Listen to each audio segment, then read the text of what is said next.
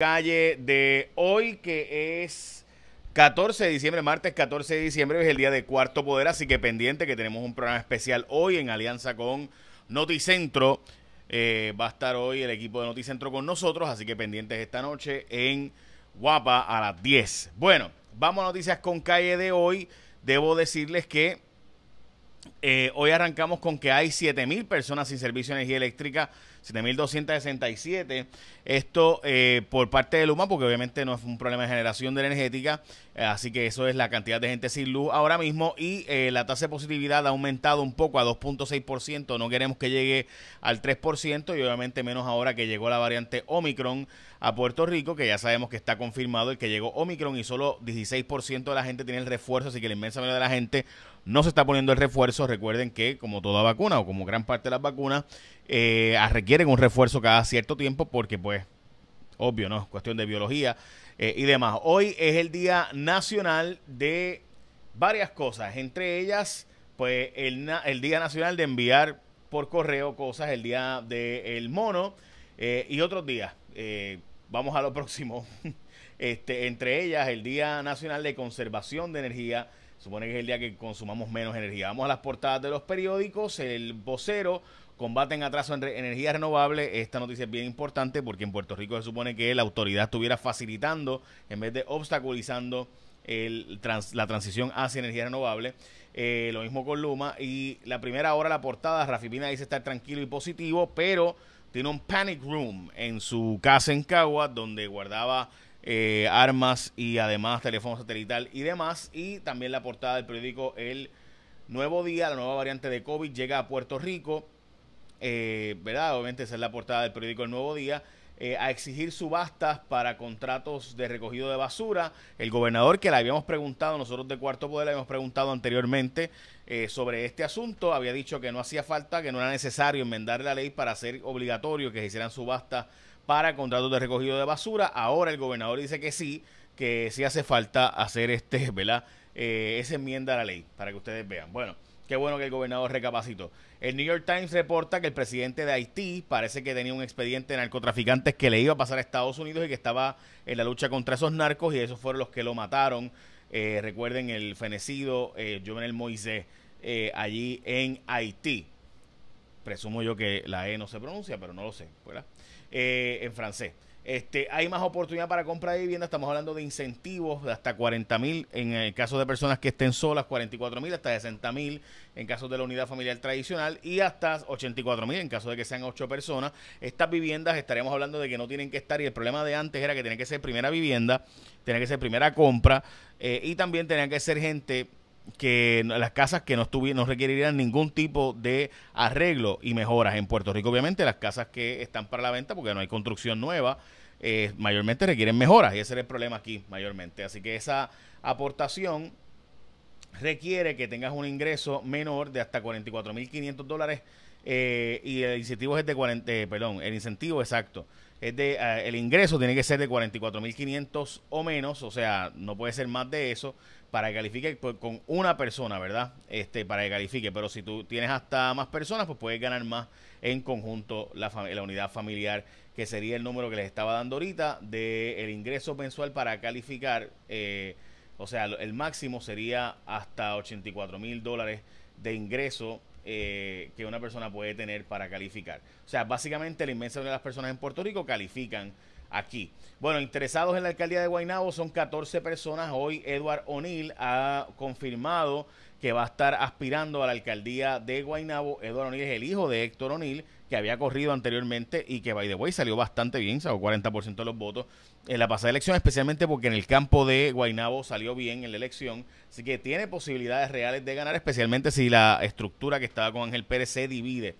Bueno, la gente de ASC te desea felicidades en esta Navidad y todos queremos celebrar y disfrutar esta época navideña festiva. La familia de los expertos de seguro compulsorio te exhorta a disfrutar conduciendo con precaución, cuidando obviamente de los tuyos. Si vas a beber, por favor, no guíes. Esta Navidad ASC va a continuar ofreciendo servicios ininterrumpido. Si tú tienes un accidente, chocaste o te chocaron, puedes acceder toda tu reclamación por WhatsApp o en centro de servicio como tú quieras. De hecho, si quieres hacerlo a través de WhatsApp todo, absolutamente todo, de enviar fotos, videos, este, el documento, etcétera. 787-999-4242, 999-4242. Todos estos servicios es por lo que tú vas a escoger ASC como tu seguro compulsorio. Así que muchas felicidades y un próspero 2022. Al renovar tu marbete, confía en los expertos. Número uno en seguro compulsorio, escogete a la gente de ASC tu seguro compulsorio. De nuevo, 787-999-4242. Todo por WhatsApp si así tú lo quieres. Bueno, hablemos del caso de Rafi Pina, gente. Mire, básicamente él se podría exponer hasta 20 años de cárcel porque tenía dos armas de fuego, entre ellas una que estaba chapeada para hacerla automática. En síntesis, el caso es que él era un convicto federal de un caso de fraude anteriormente, como ustedes recordarán, un asunto bancario, hipotecario.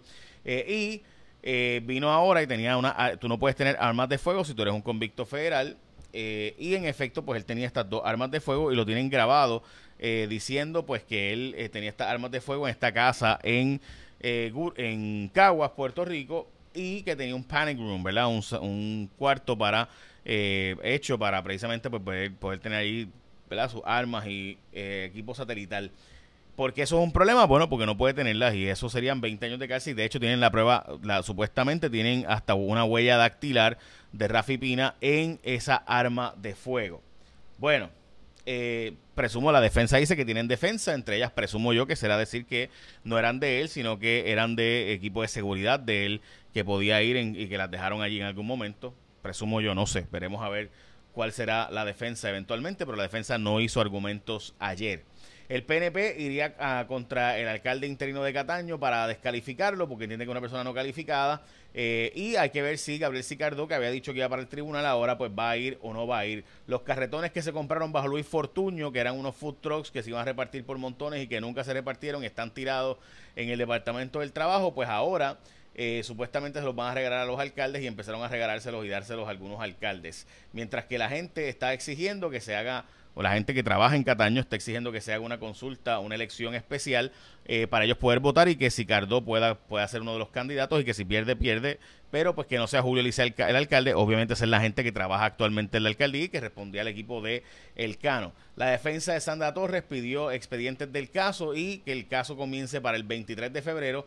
Este es un caso donde se incluye, by the way, que se donaron dineros eh, este, para la campaña, mientras que, ¿verdad? De los cuarenta y pico mil pesos que se donaron, según asegura Excel López, que es el testigo, eh, pues se donaron chavos, pero hubo la parte de cash, gran parte de ella no llegó y se quedaron 20 mil pesos fuera de la entrega. ¿Por qué no se acusó a esa persona? Pues no lo sé. Este, accionistas de Triple S aprobaron la fusión con una empresa de los Estados Unidos, eh, que va a ser ahora la jefa o dueña de Triple S.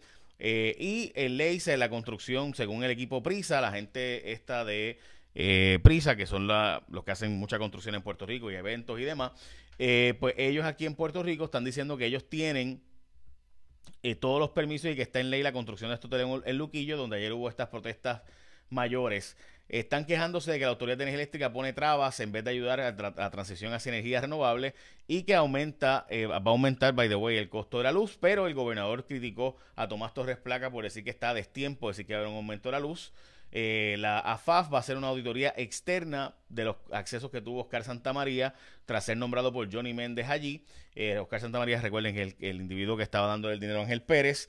Eh, y este, básicamente, son noticias con calle de hoy. También una investigación del periódico Metro sobre el, contrato de San Germán de la Basura, donde se le pagaba 40 mil dólares por los camiones de basura a Oscar Santamaría y a la empresa de él, mientras que la justificación era pues que era la empresa que más barato cotizó en el municipio, donde las otras empresas cobraban a 10 dólares eh, por casa, mientras que ellos cobraban a 7 dólares por casa recogido de la basura y por eso era, era mucho más barato. Esa es la justificación del alcalde de dar ese contrato y recuerda que la gente de ASC, cuando tú los escoges como tu seguro compulsorio, ellos son los expertos en seguro compulsorio, además que resuelven bien brutal y por eso tú los vas a escoger como tu seguro obligatorio. ASC continuará ofreciendo los servicios ininterrumpidos en esta época de Navidad. Si tú tienes un accidente, chocas o te chocan, eh, pues ya sabes, sin tener que visitar un centro de servicio, lo puedes resolver todo a través de WhatsApp al 999-4242. Así que ya lo sabes, escoge a la gente de ASC. Felicidades, un próspero 2022. Al renovar tu malvete, confía en los expertos número uno en seguro obligatorio. Escoge a la gente de ASC. Los espero esta noche en Cuarto Poder. Estamos tratando de hacer resumen en menos de 10 minutos, así que Echen la bendición, que tengan un día productivo. Esta noche en Cuarto Poder, un programa con Noticentro y nosotros sobre el tema de la corrupción y Puerto Rico tierra de nadie con los balaceras y asesinatos en las calles y masacres a Tutiplén.